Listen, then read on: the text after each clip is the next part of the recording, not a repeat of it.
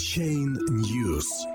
В 2018 году Россия может недополучить полтора миллиарда инвестиций в ICO. По мнению Ракип, эти средства идут в зарубежные юрисдикции. Глава ассоциации Герман Клименко планирует представить президенту Российской Федерации доклад, рекомендующий ускорить легализацию блокчейн-экономики. В текущем году до полумиллиарда долларов инвестиций в ICO-проекты с российскими корнями могут пройти мимо отечественной экономики из-за отсутствия законодательства в сфере ICO. Такие оценки содержит проект доклада Российской ассоциации криптовалюты блокчейна, который изучили журналисты издания «Коммерсант». Глава наблюдательного совета ассоциации Герман Клименко планирует представить доклад лично президенту Российской Федерации Владимиру Путину до 1 июля.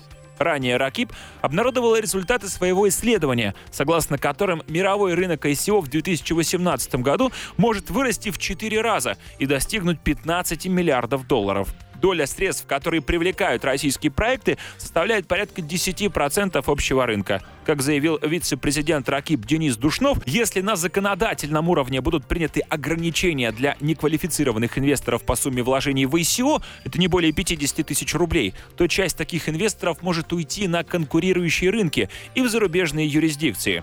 Юрий Припачкин, президент РАКИП раскритиковал российские законопроекты по вопросам криптовалют и ICO, заявив, нелогично вводить какие-то ограничения на привлечение средств, мотивируя это заботой о будущих обманутых вкладчиках, но при этом снимая ограничения для иностранных инвесторов. Видимо, привычная схема инвестирования Россия-Кипр-Россия всех устраивает.